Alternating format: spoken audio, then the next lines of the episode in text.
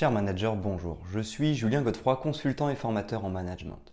Pour progresser facilement dans votre management, je vous invite tout de suite à télécharger gratuitement mon e-book de plus de 40 conseils pour motiver vos équipes. Vous trouverez le lien dans la description. Pensez aussi à vous abonner à ma chaîne YouTube pour consulter mes dernières vidéos.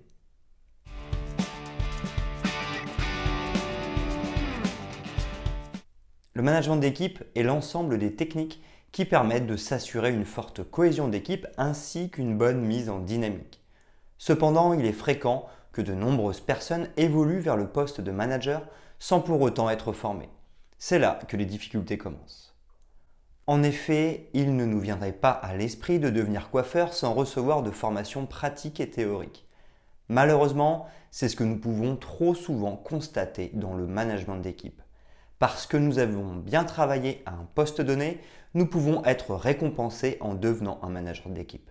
Or, c'est bien un métier à part entière qui nécessite une formation théorique et pratique. De nombreuses erreurs et manquements sont ainsi réalisés. Même s'ils ne sont pas volontaires, ils causent de nombreux dégâts qui peuvent certaines fois être irrécupérables. Pour éviter certaines erreurs et démarrer comme il le faut, voici la liste des six notions à ne jamais oublier pour bien démarrer dans son management d'équipe même aller plus loin.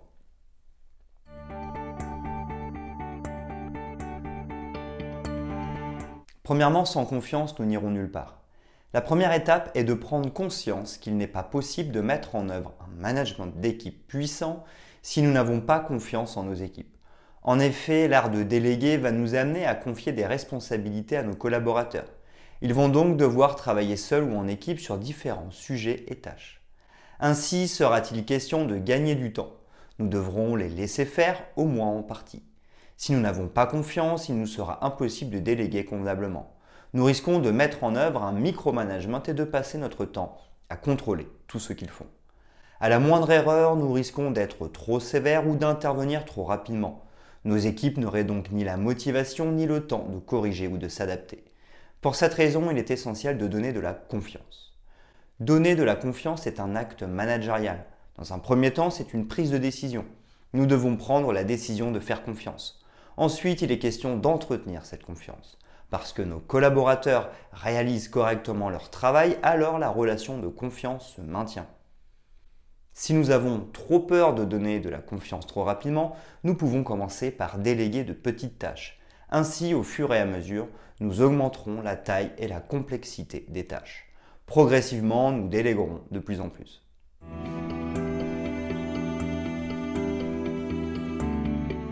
Deuxièmement, le management directif fonctionne très mal en management d'équipe. Instinctivement, nous avons tendance à croire que le management d'équipe consiste à donner des ordres. C'est ce que nous appelons le management directif. Or, il fonctionne très mal pour de nombreuses raisons. En voici les trois principales. Il est limité à nos propres capacités, si nous ne sommes pas compétents ou moins compétents dans un domaine, comme nous décidons de tout, la qualité du travail s'en ressentira. Le management directif ne gère pas la complexité. En effet, comme nous gérons tout, nous ne pouvons pas nous occuper de centaines de tâches. Nous allons donc réduire le nombre de tâches, les simplifier ainsi que définir de nombreuses procédures. Nous allons donc réduire et uniformiser ce qui nous fera perdre en agilité et en gestion de la complexité. Enfin, très souvent, le management directif est utilisé pour dominer l'autre. Or, notre métier n'est pas d'être au-dessus des autres, mais bien d'atteindre les objectifs. Nous allons donc régulièrement être dans le rapport de force pour nous positionner même lorsque nos collaborateurs ont de bonnes idées ou s'ils ont raison. Les conflits pourraient donc être nombreux.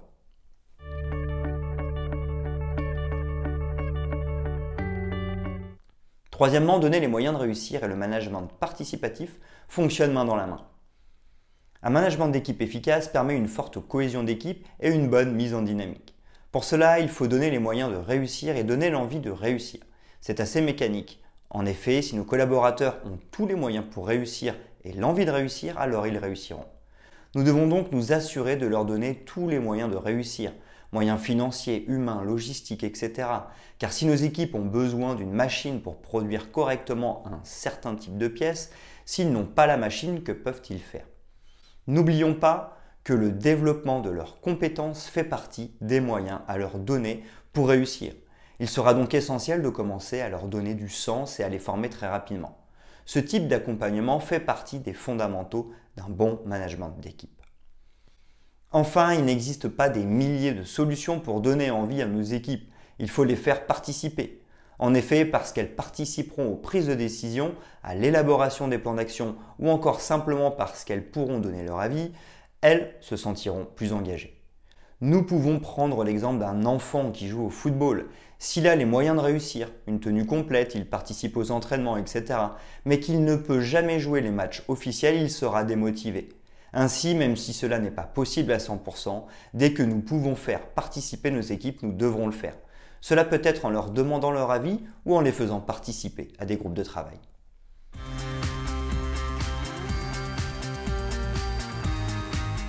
Quatrièmement, les rythmes managériaux ne sont pas optionnels en management d'équipe.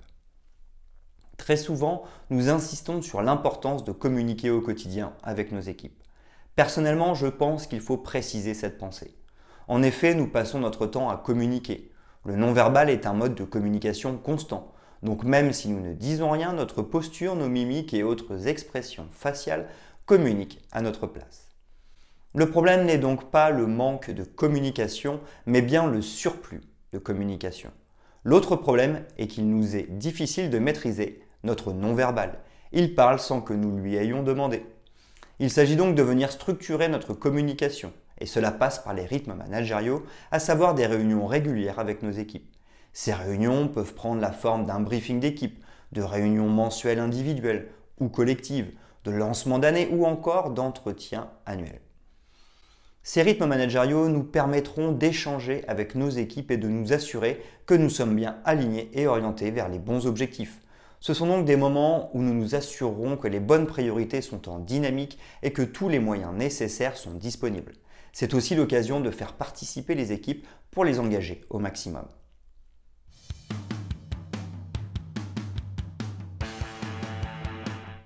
Cinquièmement, l'exemplarité n'est pas négociable. Albert Schweitzer disait que l'exemplarité n'est pas une façon d'influencer les autres, c'est la seule.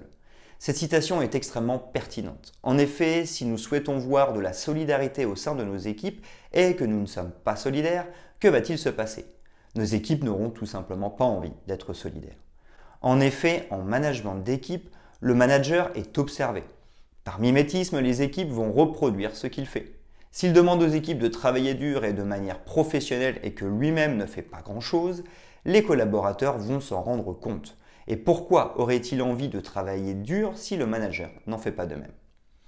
Il est certain qu'en tant que manager, nous devons adopter la posture que nous voulons voir chez nos équipes. Gandhi disait Soyez le changement que vous voulez voir dans le monde. En effet, avant de demander aux autres d'adopter un certain comportement, nous devons commencer par mettre en œuvre ce comportement. C'est aussi ce qui s'appelle balayer devant sa porte. L'exemplarité n'est donc pas négociable.